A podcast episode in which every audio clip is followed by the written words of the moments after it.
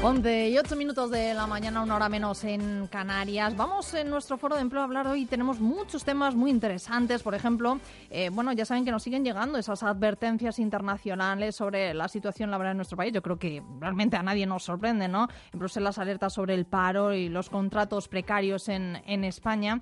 También hemos conocido esos datos que nos ha dado a conocer eh, Ranstam sobre la contrarreforma que está preparando el gobierno, la contrarreforma laboral. Me refiero de Valerio, que, ojo, según Randstad, eh, dispara un 40% los eh, costes de las eh, subcontratas. Así que hablaremos de todo esto, hablaremos del Consejo de Ministros. Ya saben que viene muy social este viernes. Eh, se va a elevar por decreto ley el permiso de paternidad a 16 semanas. Bueno, está un poquito en el aire todo esto, pero bueno, vamos a hablar también de ello, a ver cómo puede afectar. Y también van a aprobar medidas que favorecen la igualdad laboral entre los hombres y las mujeres. Hablaremos, por cierto, de una cosa curiosa que hemos conocido del Mobile World Congress. Es una oferta de trabajos para las azafatas que ha levantado bastante revuelo en, en, las redes sociales y en los medios de comunicación también, lo estábamos contando. Eh, bueno, pues según las características de estas azafatas, parece que cobran más o cobran menos. Así que de nuevo estamos ante un, eh, bueno, un, un, momento más ¿no? de discriminación y también de, de eso que, que, se habla tanto de empleo sexista. Así que muchos temas por delante, pero antes de nada, eh, nos queremos parar en un libro eh, muy interesante. Tenemos aquí a su autor, es Vicente de los Ríos. Eh, hablamos del misterio de reinventarse, en el que bueno intenta ayudar desde el optimismo a los profesionales para que busquen un futuro laboral mejor. Vicente, muy buenos días. Buenos días. Bueno, eh, el misterio de reinventarse. ¿Por qué es tan importante reinventarse? Bueno, yo creo que reinventarse más que es importante reinventarse es que es una obligación cuando te pasa algo y necesitas salir adelante, ¿no? Entonces, uh -huh. Lo que he intentado en el libro es más que intentar solucionar un problema, eh, aunque el libro tiene dos partes, una parte que es más para prepararte y otra parte es cuando te toca actuar, ¿no? He intentado poner sobre todo foco en prepararte, ¿no? Creo que uh -huh. hay una hay una frase que me gusta decir, además en el lenguaje este de, de, de, de internet, ¿no? De redes sociales, de todo todos podemos hacer más, ¿no? Creo que que tenemos una situación y yo creo que todos entendéis que, que es una, no es una buena situación ¿vale? Eh, laboral. Bueno, lo vamos a hablar ahora lo porque vamos a hablar vamos ahora. A hablar o sea, creo que, y tantos organismos ¿no? que nos están avisando. Yo, yo personalmente, además, creo que aquí hay una, una historia que yo no lo he oído mucho, pero a mí me da la sensación que no, damos, no nos damos cuenta, somos posiblemente la primera generación que no hemos vivido ni una guerra ni una epidemia. O sea, la, la, la, sociedad, a nivel, toda la historia, ha vivido eh, guerras, epidemias. ¿Y eso es lo que ha hecho que la gente se tenga que reinventar no, o qué? No, lo que ha hecho es que, es que en estos momentos hay un problema que nunca ha tenido la sociedad y es que hay un exceso de personas desempleadas porque antes el, el mecanismo de desagüe de la sociedad era, de, desgraciadamente, era otro. Yeah. ¿Me entendéis? Entonces, ¿qué nos está pasando? Pues nos está pasando es que cada vez más hay una, una esperanza de vida mayor, oye, pues hay una esperanza de vida mayor, hay un problema con las pensiones, hay más y, y hay una necesidad, primero, de, también de salud física, de que te encuentras mejor, y, y, claro, es una aberración con 53, 54, 55 años que una persona deje de trabajar. Uh -huh. Sí, hombre, si todavía tiene una cobertura, pues bien, pero si no tiene una cobertura y tiene que empezar de cero, porque tiene que alimentar a sus hijos, porque tiene que mantener una casa, pues la verdad es que es un tema. Entonces, yo creo que en general eh, la cultura posiblemente también española es una cultura de donde pensamos que entramos en una empresa, nos va a mantener toda la vida y prácticamente... O sea, que nos cuesta salir de esa zona de confort, podemos decir, nos ¿no? cuesta, Nos cuesta salir, o sea, no, nos... Tenemos, yo creo que las dos peores cosas. Tenemos la ah, sensación. Pues muy bien, eh, muy sí, no, la, aquí con confianza te lo digo, pero tenemos las dos, las dos peores cosas. Y es el conformismo por una sí. parte y el de no me va a pasar nada. O sea, y el de, el de ay, a mí ay, no qué me malo, va a pasar, pero, ¿no? no, pero a mí, no, a mí no el me conformismo va a de no me va a pasar eh, y, el, y, el, y la sensación de ay, qué malo es todo, ¿no? Y, y, no nos damos cuenta que muchas veces le toca trabajar y hay ciertas cosas de esta que más que reinventarse, muchas veces a lo el título del libro, El misterio de reinventarse, suena más, pero lo que creo que hay que hacer es prepararse. Prepararse uh -huh. para tener más oportunidades. Y luego otra cosa que yo creo que también es muy importante y es otra de las ideas que quiero transmitir en el libro y es que todos podemos hacer más significa hacer más por, nos, por nosotros, por cada uno de nosotros y por los demás. Yo sinceramente creo que, que yo no estoy diciendo que la gente le encuentre un trabajo al amigo que tiene que no tiene trabajo pero por lo menos que quede con él, que le llame, que se preocupe por él, que se tome un café. Es verdad que nos consejo. miramos a lo mejor demasiado el ombligo, Vicente, no, no, no miramos sí. más allá. No, bueno, en el libro digo la palabra, que somos muy ombliguistas, ¿no? Sí. Eh, somos eh, una generación demasiado ombliguista y, y, no nos damos cuenta. Yo creo que tenemos que ser mucho más empáticos, pensar, oye, ¿qué me pasaría a mí si tengo cinco hijos y me quedo sin trabajo, mi mujer no trabaja y tengo 53 años y nadie me abre la puerta y nadie me descuelga el teléfono y nadie se acuerda de mí y en todos los headhunters no me hacen caso y si me he hecho ofertas de LinkedIn ni me contestan. Ya. ¿Qué, te, sentirías tú? Hmm. Y, os digo, yo sinceramente también tengo Pero hasta que no te pasa muchas veces no te lo preguntas. Yo, yo creo, vamos, fui a la presentación de, este libro de, de Vicente y una de las cosas que más escuché en esa presentación fue humanidad y eso, el, el ayudar ayudar, o sea, ayudarte a ti mismo de tener que estar, eh, pues como vamos a hablar ahora un poquito también dentro de esos capítulos del libro, a, estar siempre formándote, pero también al ayudar a los demás, no solo mirarnos a nosotros mismos, sino en cualquier momento, como estabas diciendo Vicente, nos podemos encontrar en esta, en esta situación. Es que, al final somos todos, eh, somos todos responsables, o sea, si tú ayudas no es porque te vayan a ayudar a ti, es porque la sociedad será una sociedad que ayuda, o sea, la sociedad, a los niños, por ejemplo, eh, se les educa por el ejemplo, no por lo que les dices. Entonces, si tú das ejemplo y tú ves una sociedad donde en una empresa, cuando una persona sale y se le apoya, oye, yo me, parece, o sea, me parece natural y normal que llegue una situación en una empresa económica, una reestructuración, una pérdida de confianza, oye, me, parece normal que un ejecutivo pueda tener la, la, herramienta para tomar una decisión y despedir a una persona y tal. Pero eso no quiere decir que esa persona no valga, no quiere decir que esa persona no, no necesite una ayuda. El otro día me decía una, una persona, dice, joder, a raíz de tu libro eh, llamé a un colaborador mío que despedí con toda justicia, pero llamé para preocuparme por él, para ver qué tal le iba. No le recomendaría, pero me parece digno que me llame para preocuparme humanamente porque es una persona que ha colaborado mucho tiempo conmigo y me agradeció mucho la llamada, ¿no? Entonces, son pequeñas cosas que, que, bueno, que yo creo que son compatibles, que son gratis, que son cosas que, que, que no sé, que tenemos que intentar hacer una, una sociedad más humana. Es una cosa muy curiosa porque me preguntaban el otro día que qué pensaba yo del tema de la robotización. Sí.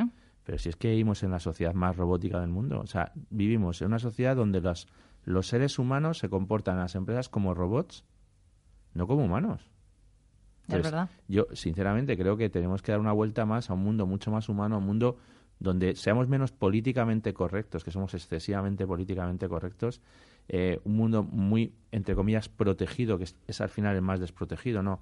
Mira, es que no voy a llamar a esta persona porque, claro, le estará pasando mal, a ver si, coño, pues llámala porque está pasándolo mal, no porque tú te sientas, oye, que el problema no lo tienes tú, que lo tienes, o sea, que te va a sentir mal escuchar que esta persona lleva dos años buscando trabajo, sí, te va a sentir mal, sí, sí, pues oye, esa persona necesitará que tú la apoyes. No, ay, es que me siento mal porque llamo a una persona que lleva dos años, ay, qué, qué conversación más incómoda. incómoda la tiene todos los días con su, con su familia, ¿no? Y que con la gente que no veces hace mucho, como este libro tuyo, que has ayudado a través de este libro a mucha gente que se encuentra en esa situación o que a lo mejor no se encuentra en esa situación de tener que reinventarse por obligación, pero que sí le das esas pistas por, oye, si te pasa, eh, bueno, que sepas qué puntos tienes que, seguir. Vamos a hablar, si te parece, Vicente, un poco de, de, los puntos, eh, yo creo que para mí, mm, de los más importantes del libro. ¿Qué tenemos que hacer cuando todavía no nos ha tocado reventarnos, es decir, no, no nos hemos encontrado en esa situación de, bueno, pues eh, de repente pierdes puesto de trabajo, eh, te encuentras sin nadie al lado, eh, ¿qué haces? No, bueno, ¿qué puntos antes de encontrarse en esa situación tenemos que llevar a cabo mientras que, por ejemplo, estamos trabajando?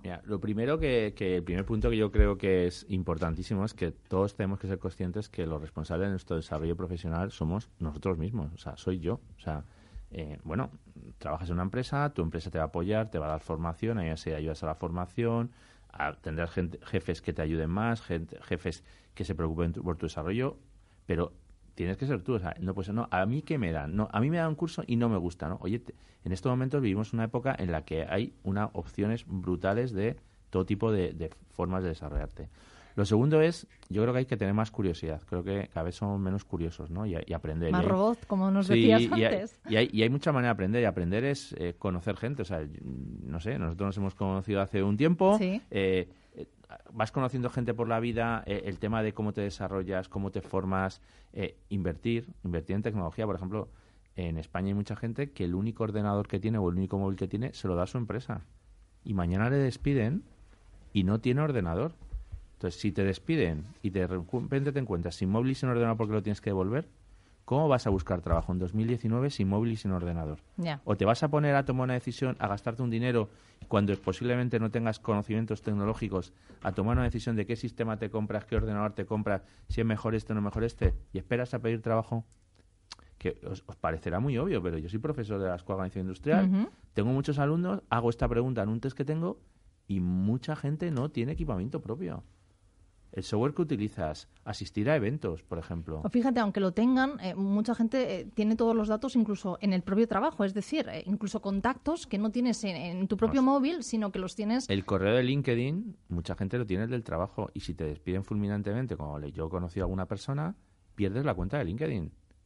O sea, los teléfonos móviles, o sea, que son cosas que además eso no te hace ser peor profesional para tu empresa, o sea, te hace ser un mejor profesional, ayudar más tal. El tema de la importancia de las relaciones humanas, ¿no? Sí, lo estamos hablando. Tenemos un ecosistema brutal, tu jefe, tus colaboradores, tus compañeros, los proveedores, los clientes, los competidores, ¿eh? que es gente que te puede aportar mucho, ¿no? Y luego hay uno que es muy importante, a mí, ser persona y no personaje, ¿no? Que creo que muchas veces no nos damos cuenta que el puesto que ocupamos, yo soy directivo en Telefónica, donde he sido súper feliz y lo he pasado fenomenal, pero yo asumía que era directivo en Telefónica y tenía una serie de responsabilidades y una serie de beneficios, por decirlo de alguna manera, porque era directivo y los tenía mientras ocupaba el puesto.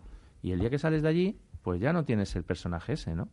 Entonces, eso, y luego, por último, el cultivar el espíritu de servicio, que a mí me parece que eso te acaba blindando a ti porque acabas haciendo una sociedad mejor. Eh, vamos a saludar también que nos acompaña José Luis Fernández, director del Gabinete de Estudios de Uso. José Luis, buenos días. Hola, buenos días. Y a Luis Pérez, que es director de Relaciones Institucionales de Randstad. Luis, buenos días. Muy buenos días. Bueno, también os quiero preguntar a vosotros, ¿es importante no reinventarse, José Luis? Hombre, sí, yo creo además que hay un antes y un después, ¿no?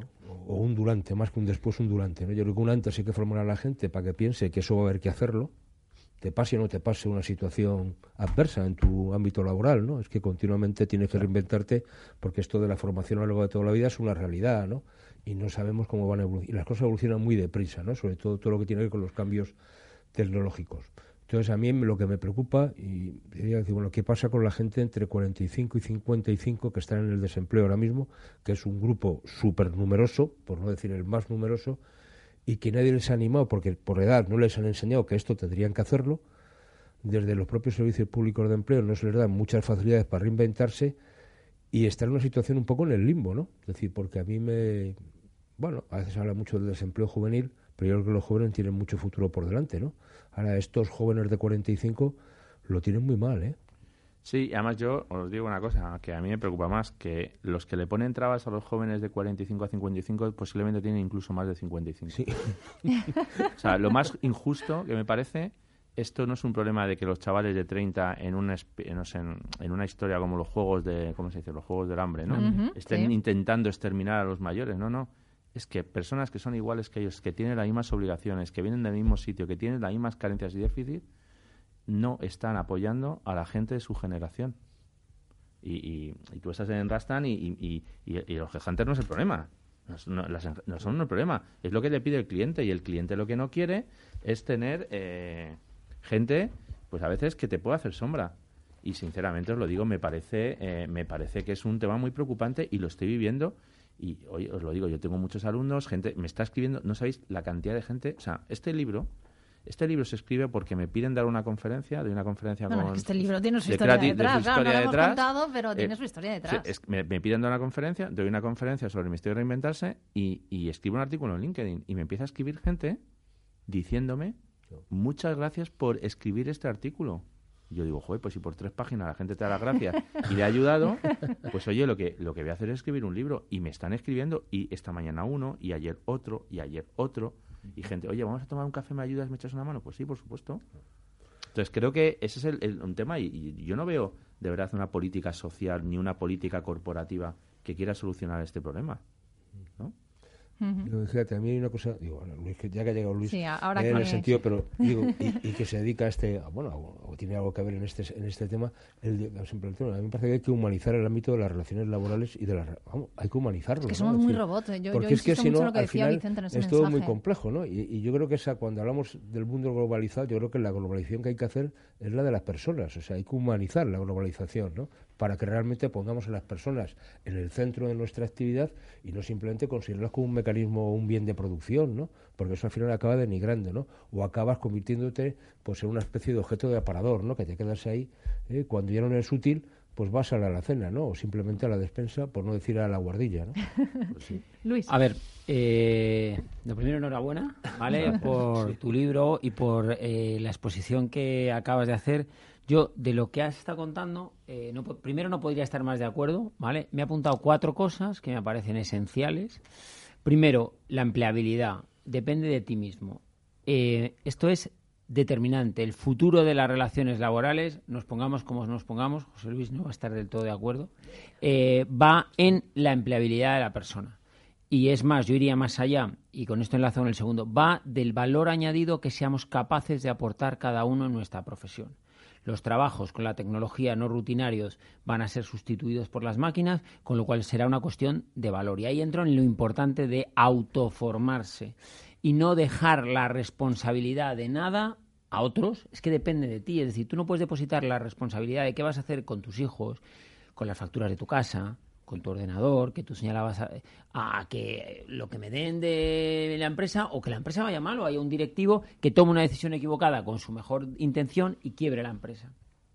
Y te encuentras una mañana sin trabajo, sin ordenador, sin empleabilidad y sin nada. Con lo cual, importantísimo eh, el, el, autoaprendizaje. El puesto y la persona. Pues yo creo que va unido a la primera. Es decir, yo creo que es algo que los profesionales tenemos que saber diferenciar muchísimo.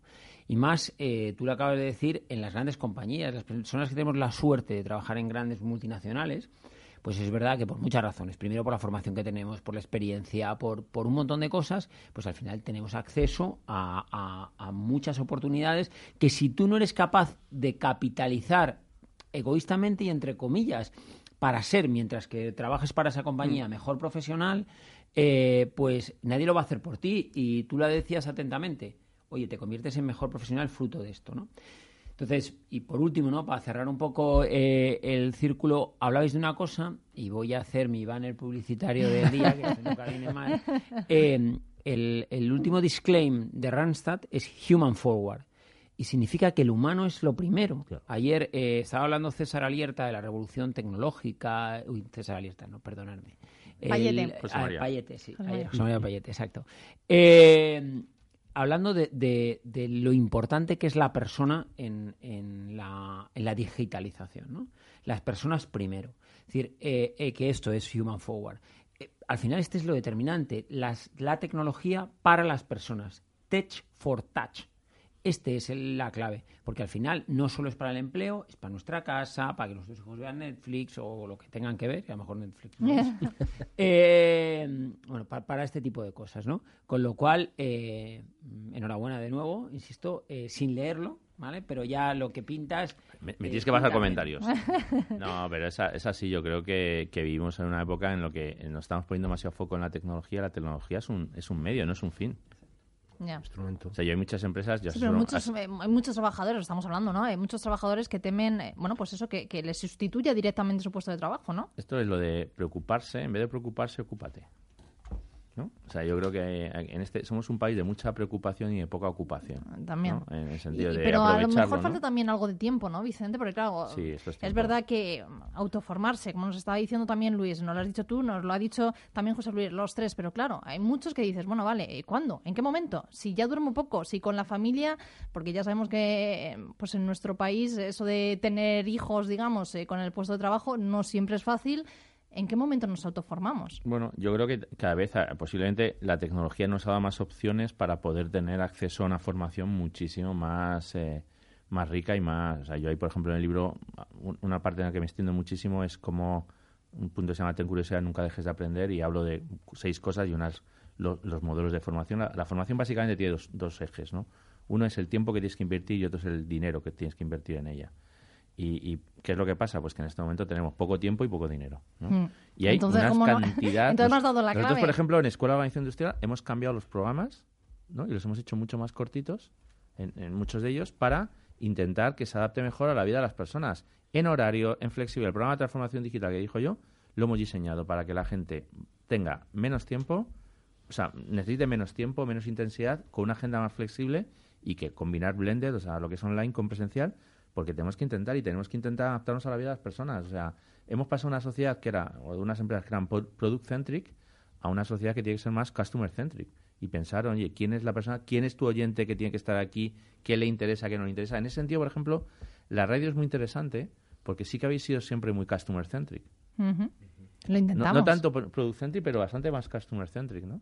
yo, yo dos cosas. Uno, respecto a la formación es que daros cuenta que hoy hay maravillas, es decir, desde eh, simplemente las universidades. En España tenemos tres grandes universidades online eh, que cada vez más están jugando fuerte, que te permiten un aprendizaje pues de alta calidad y a tu manera y medida. Luego, por supuesto, toda la formación que te permite el aprendizaje sin el título, que también es importante. Yo creo que esto es universalizar el conocimiento.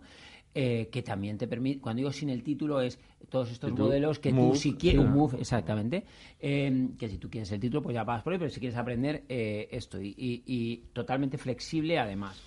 esto yo creo que es determinante en este aprendizaje que, y en esta curiosidad, que creo que también es importante. Llegas a un sitio y, oye, ¿qué es, qué es el blockchain? Pues, oye, todo el mundo hablando de esto y, a lo mejor no lo sabes. yo creo que muy poca gente realmente sabe lo que es. Fíjate lo que te digo, Luis yo qué sé, como esto, otras muchas cosas. Yo creo que esto está en, en la ambición de cada uno de, tirarse de sí mismo. Y luego, además, vosotros habláis, oye, no, la todo esto es verdad. Tengo tres hijos y no y uno no, no se autocita eh, para casi nada en la vida, ¿no? Pero da igual, pero al final tú buscas espacios, es igual que todo el mundo corre, no mejor lo veis, con todo el mundo de runner, eh, pues digo yo que el mismo tiempo lo puedes gastar en... Es un tema de, hábitos, exacto, y de rutina y de meterlo en tu día. Creo que también de formación inicial, quiere decir que a la gente la... Yo creo que hay que enseñarle a los jóvenes cuando están en los periodos de aprendizaje, vamos, en la secundaria, en bachillerato, sobre todo en la universidad, de que esto es una actitud que tienen que tener en la vida. O sea, que es que no se pueden conformar es decir, que el aprendizaje es permanente y que tienes que estar, aunque estuvieses trabajando toda la vida en el mismo sitio, tienes que estar continuamente actualizándote. Porque es que si no, no das. no, das el nivel que, necesita ese puesto de trabajo, ¿no? Pero incluso para tu propia satisfacción personal, que me parece que es importante también, ¿no? decir, este libro, este libro es más para los jóvenes que para los mayores. Es más para las personas que no están pasando por el problema ¿Para que las personas. Para preparar. las personas que están pasando por el problema les he puesto directamente mi email. es así. os lo digo así, es que es así ya directamente, porque ya son casos más individuales, pero yo creo que aquí la parte importante es la parte inicial de, oye, aprovecha el tiempo, el calorcito de tu empresa, como decía el calorcito de la nómina, aprovecha los medios que te da tu empresa. O sea, yo conozco gente que me dice, no, es que mi empresa me da formación y no me gusta, pero oye, ¿tú sabes lo que cuesta la formación? O sea, yo que ahora soy profesor, que soy asesor de empresas, que sé lo que cuesta la formación, lo que invierte el país, todos nuestros impuestos en formación, y dices, joder, macho, que es que lo está desaprovechando. Y las horas de trabajo. ¿eh? Las horas de trabajo que, se liberan, el coste. ¿no? Entonces, oye, eso es para ti, eso es un beneficio que tiene, vosotros lo, lo defendéis muchísimo porque es un punto clave y, bueno, yo creo que es un tema que me parece que es eh, fundamental. ¿no? Pues muy importante, sí. El misterio de reinventarse de Vicente de los Ríos, eh, bueno, es eh, enhorabuena, como te están diciendo mis compañeros, un gran libro. Yo he tenido la oportunidad de leerlo, he tenido la oportunidad de ir a esa presentación y sobre todo lo que transmite es mucha humanidad. Y yo creo que hoy en día falta mucho de eso, así que es esencial que haya más, más de eso, más pues Vicente de los Ríos. Muchísimas gracias y nada, seguiremos y ya os iré contando. Y no, y no, te despido, ¿eh? porque vas a seguir aquí ah, de tertulia con nosotros hablando de más empleo. Así que nada, una pequeña pausa y ya volvemos.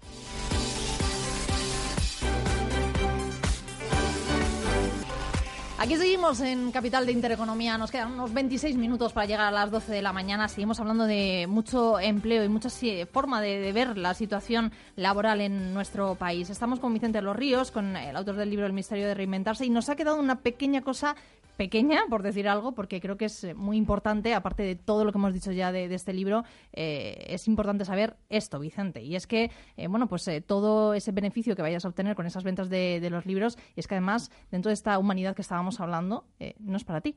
No, lo que he decidido es donarlo a Caritas Madrid. Y lo he hecho por, porque me parece que, bueno, mm, aquí hay varios niveles, ¿no? Hay gente que pues se puede reinventar, hay gente que le cuesta reinventarse y hay gente que le cuesta muchísimo reinventarse. Y estamos en un momento en la sociedad de que hay gente que necesita ayuda, ayuda económica.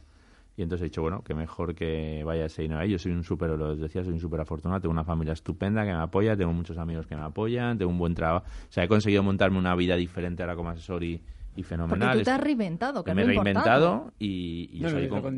Claro, ¿no? Yo salí con 47 años de Telefónica, donde lo he pasado fenomenal y disfruto un montón y he aprendido muchísimo. He, tenido la suerte de poderme reinventar y, hay gente que desgraciadamente no puede no pueden reinventarse y, a mí eso me llega y entonces digo, pues mira, es una manera de ayudar a la gente y el otro día pues oye, se vendieron bastantes libros en la presentación, pues oye, todo ese dinero margen, todo fue, y luego cuando acabe el año y te den los beneficios del libro, todo al Bueno, pues es... Te cuenta que es, es, un círculo perfecto, ¿eh?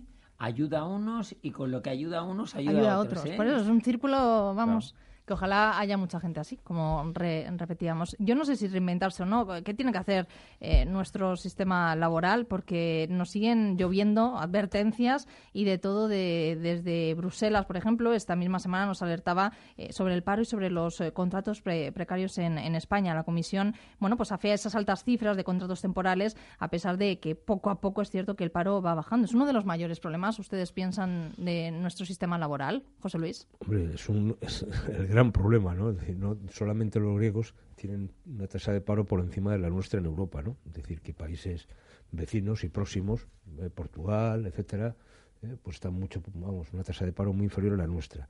Yo creo que hay un problema de fondo, ¿no? No sé si llamar de cultura, de incultura o de cómo, ¿no? De nuestro mercado laboral, pero es que los datos son muy escalofriantes. Eh, yo no voy a criticar la temporalidad, porque si no Luis se va a enfadar. Pero sí lo que critico es el uso abusivo de la temporalidad. ¿eh? Y me parece que hay mucha temporalidad no justificada. O sea, eh, yo me he mirado simplemente para venir, como vamos a tocar esto y salían los informes, o sea, los datos de contratación del 2018. Entonces son espeluznantes, simplemente. Es decir, contratos iniciales indefinidos en 2018 no llega al 7%. Al 7% en 2018, en todo el año. En todo el año, ¿eh? 6,69. Contratos indefinidos iniciales. Esta cosa tan estupenda que se dice de los contratos en formación, que es una cosa, ¿eh? Chachi, que la ministra dice que, ¿eh? bueno, el 0,25%. ¿eh? 0,50 para los de prácticas. Es decir, gente que empieza su primer empleo. Esta es la realidad de la contratación que se hace en España. Oiga, que se hicieron más de 22 millones de contratos, ¿eh? más de 22 millones de contratos en un año. Y tenemos una tasa de paro que está en torno al 15%. Oiga, algo no funciona. Entonces, yo creo que el problema de fondo que tenemos es que hay un exceso, un abuso injustificado a veces de la temporalidad y sobre todo que la temporalidad es de muy corta duración. Y voy al siguiente dato que para mí me parece que es muy significativo, que es que el 27% de los contratos que se hicieron, vamos, un número importante, ¿no? es de menos de siete días. Bueno, eso es lo que da. Y la duración media de los contratos en 2018, la duración media, ¿eh? 52 días al año. 52 días al año. 52 días al año. datos ¿eh? del Servicio Público de Empleo. No son datos de José Luis. Los podemos contrastar, miramos página web, lo que queráis, ¿eh? Son datos, no Luis, no hagas así. Luis, son datos Luis, tuerce algo en la cabeza. Y además me lo he traído aquí ah. y además lo he puesto en un tuit esta mañana, porque digo, para, que, quede constancia de ello, para que lo ¿eh? quiera ver, que lo vea. No, lo digo porque ¿cuál es el problema de fondo? Cuando esto lo llevas después al campo de los ingresos, este es el gran drama. Cuando uno ve la estadística de Hacienda, de los ingresos, oiga, es que a lo mejor esta gente que ha trabajado dos meses ha trabajado con un salario de 3.000 euros al mes, ¿eh? 6.000 euros, 6.000 euros al año, pues salen cantidades irrisorias. Este es el drama. ¿eh? A mí me parece que no se trata de, ir contra la temporalidad. No, no. Se trata de que no se ajuste y sobre todo, hombre, vamos a ver si alargamos un poquito el tiempo de trabajo. Que la gente trabaje más tiempo. Porque si trabaja más tiempo, cotizará por más horas, tendrá mejores ingresos y a todos nos va Más mucho tranquilidad. Mejor. Eh, también me imagino que el consumo se nota. Claro. A ver, eh, varias cosas. Eh, tú preguntabas, ¿qué es lo que necesita el mercado laboral?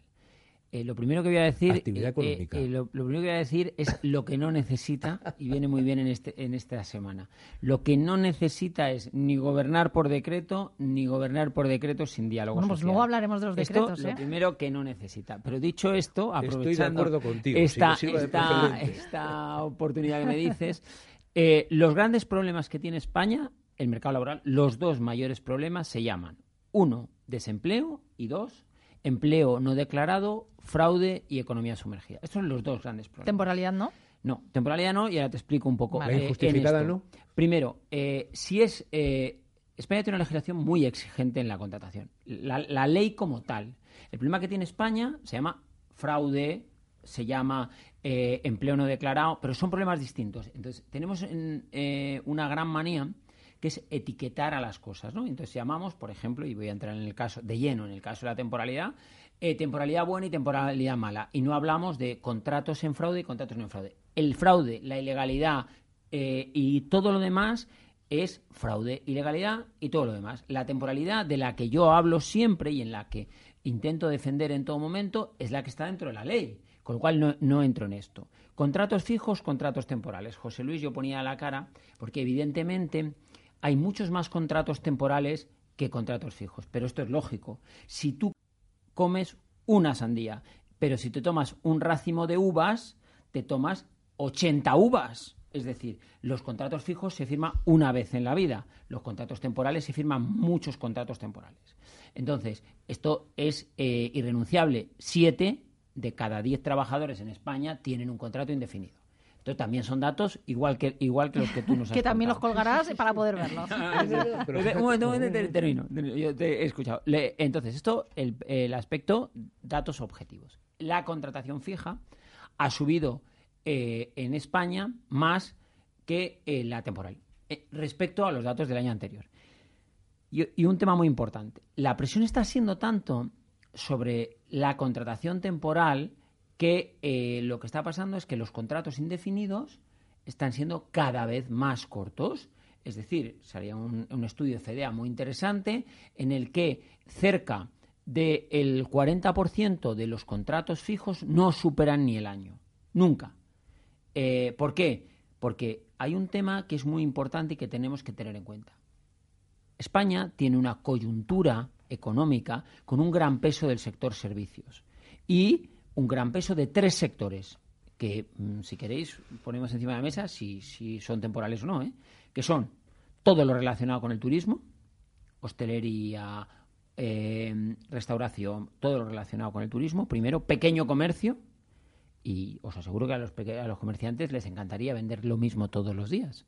Pero en la semana no venden lo mismo los viernes que los lunes y no venden lo mismo la semana de rebajas que la semana del mes de agosto si estás en Madrid. Es decir, hay una carga temporal muy importante en la actividad económica.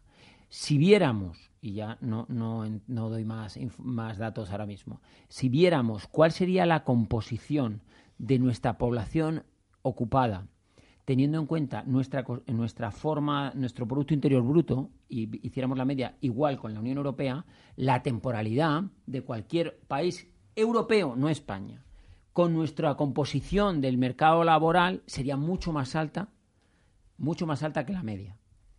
Esto es objetivo. Nuestro PIB está compuesto de una manera, con una tasa muy alta del sector servicios y dentro del sector servicio con sectores muy, muy, muy, con una intensidad en contratación temporal muy alta. Eso significa que estoy diciendo que, oye, que España no tiene mucha o poca temporalidad. Lo primero que tenemos que entrar es quitar todo lo que es empleo fraudulento, economía sumergida, y después, que ese es un problema muy importante, y después ya veremos si es mucho o poco.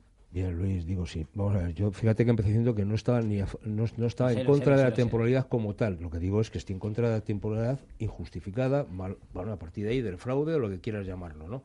Pero hay muchas cosas que, que bordean la legalidad. Es decir, que hasta aquí, ¿dónde está la frontera entre que una contratación sea legal o ilegal en el ámbito temporal? pues hombre, a veces están bordeando y sobre todo se abusa mucho de ahora mismo de la situación que tienen las personas. Es decir, nadie que le haya hecho un contrato, teóricamente, que podía ser, se podía suponer en fraude, ¿eh? porque es un abuso de, eh, de, contrato temporal, lo va a denunciar porque sabe que al día siguiente se queda sin trabajo.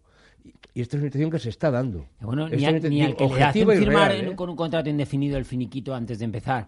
Exactamente igual. Pero quiero decirte, en cualquier caso hay que distinguir una cosa es la contratación indefinida acumulada decir que, lógicamente, está y estamos en ese, de lo que se hace a lo largo del año. ¿eh? Entonces, es muy difícil pensar que en España solo el 7% de los contratos que se han realizado, de 22 millones, no tengan causa para hacer una contratación indefinida y sea temporal. Lo que se utiliza a veces, yo creo que indebidamente, es la contratación temporal como un mecanismo de ingreso al mundo del trabajo, incluso si me apuras con un periodo de prueba. Yo te he contrato temporalmente, si me funcionas después ya me lo pienso.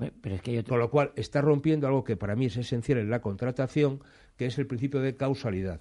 Oiga, los contratos, igual que tienen una causa para que tiene que justificarse para rescindirlos, también tienen que tener una causa para realizarlos. Sin causa no se contrata. Es decir, si yo no tengo actividad económica que justifique un contrato, no contrato, ¿eh? Por mucha en el mercado laboral ¿eh? español. No todos los mercados laborales son tan, caus, tan causales como el nuestro. Pero eso y encima nos parece una recomendación de la propia Comisión que, Europea. Que, que, ¿eh? yo, voy a entrar. Yo, ya, que estoy aquí en medio, yo os digo, aquí veo un libro, ¿eh? Aquí veo un libro escrito a cuatro manos entre vosotros dos. un capítulo, un capítulo escribe uno, lo rebate el otro, luego, luego le ese y lo rebate el otro. y, creo que es un formato literario de verdad interesante, ¿no? Y ya fuera un poco de bromas, eh, eh, voy a ir a otra, otra, otra visión, ¿no? Que, que a veces lo, he hablado con, con Laura en, en, otra tertulia, yo creo que aquí tenemos que ser muchísimo más honestos y más sinceros. O sea, yo creo que aquí eh, hablamos del trabajador como el desprotegido, como el empleado, el, empleador como el malo, pero mirad, en la sociedad española tenemos un gran problema.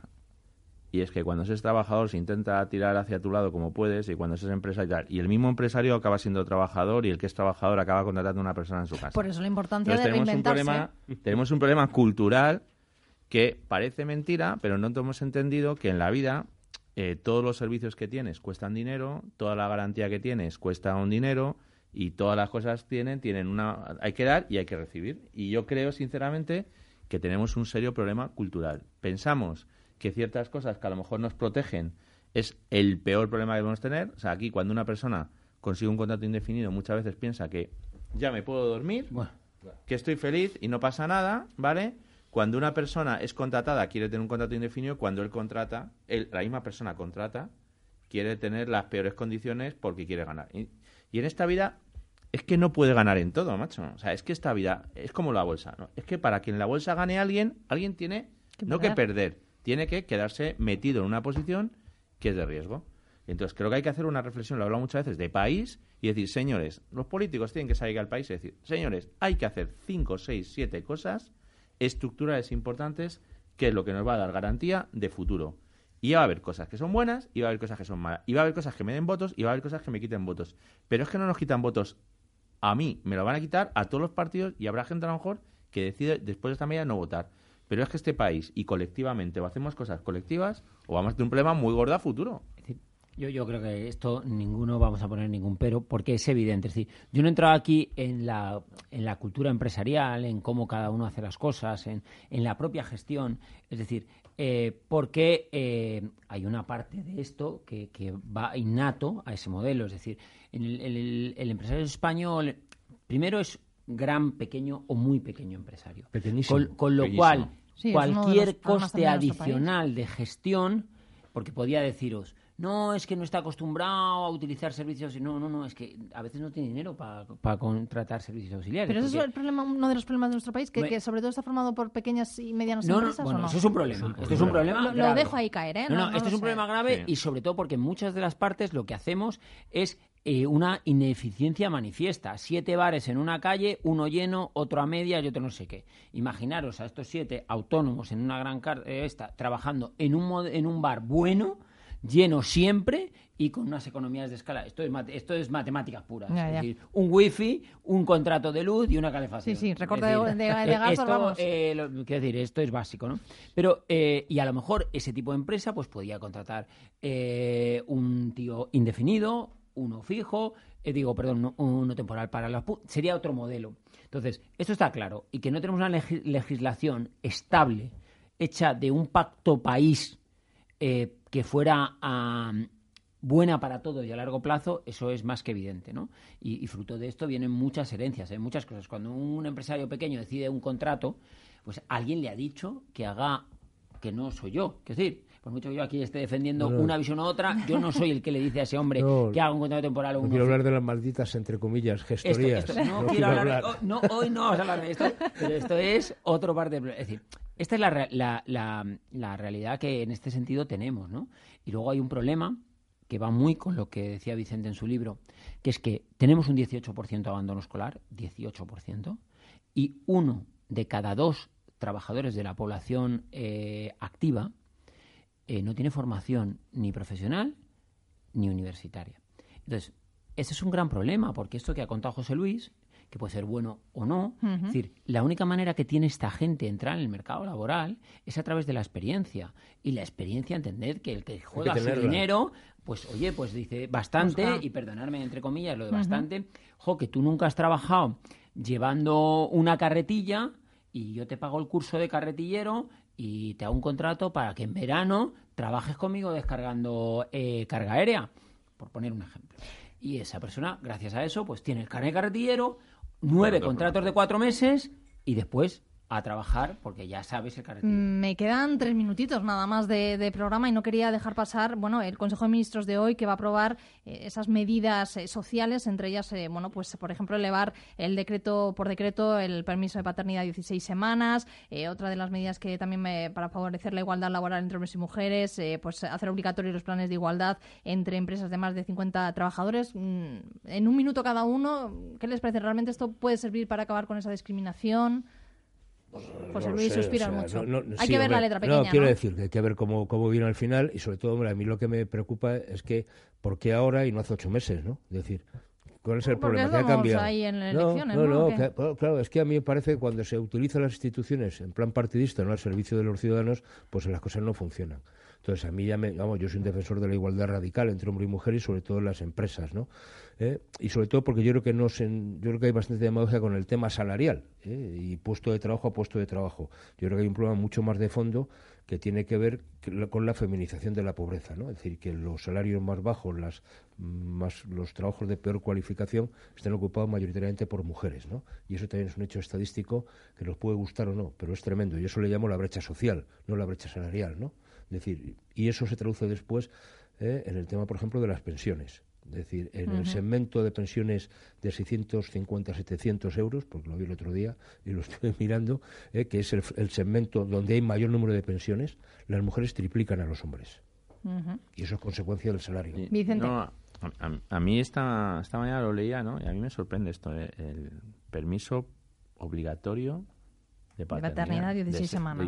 Bueno, de forma progresiva lo quieren hacer en principio. Pero, es, que, es que, vamos a ver, yo es que, sinceramente, es que me, no sé, es que me... O sea, si nos salimos de todo el tema político, de todo el tema, analizamos, ¿no? Sintácticamente, semánticamente. Oye, en 30 segundos, ¿eh, Vicente? Principio, que no, mucho tiempo. no sé, a mí me parece... Yo no sé si esto es bueno para mucha gente. Sinceramente, lo digo así, sinceramente, pero, para muchos hombres y para muchas mujeres. O sea, no crees que vaya a beneficiar, sino que puede perjudicar incluso. Me parece antinatural. Muy rápido. La forma me parece, yo creo, estoy suscribo el comunicado de CEO y CEPIME de hace dos semanas, donde fueron eh, realmente tajantes, porque yo creo que se trata de esto. Primer gran problema sin diálogo social. Es decir, no puede ser que uno defienda el diálogo social, depende de quién gobierne, ¿no?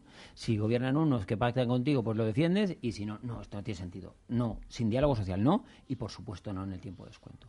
Y en cuanto a la medida, es una medida que sin yo, yo, lo que no tengo claro es que garantice realmente la igualdad de oportunidades, que esto es lo que tenemos que velar, la igualdad de oportunidades de hombres y mujeres y desde un punto de vista eh, económico encarece de una forma, en, acabamos de subir el salario mínimo, volvemos a encargar. Se duplican los permisos. Es decir, si tú empiezas a subir costes en una economía débil de productividad, pues entended que esto no es la mayor ayuda.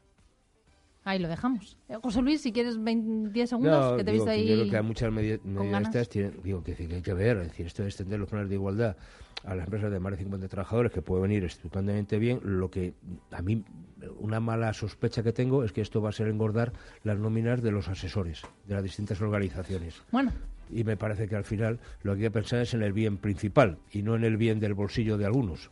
Podemos montar una Pero eso creo que he dicho es políticamente, eso que he dicho es políticamente es muy incorrecto. Sí, sí, sí, exacto. Este tema en general es incorrecto. José Luis Fernández, director Gabinete de Estudio de Uso, Luis Pérez, Vicente Los Ríos, eh, a los tres, muchísimas gracias por estar un viernes más en esta tertulia. Vicente, mucha suerte con el libro, ya nos irás contando. Y nosotros nos despedimos hasta el próximo lunes, ya saben, a partir de las 7 de la mañana volvemos aquí a Capital de Intereconomía.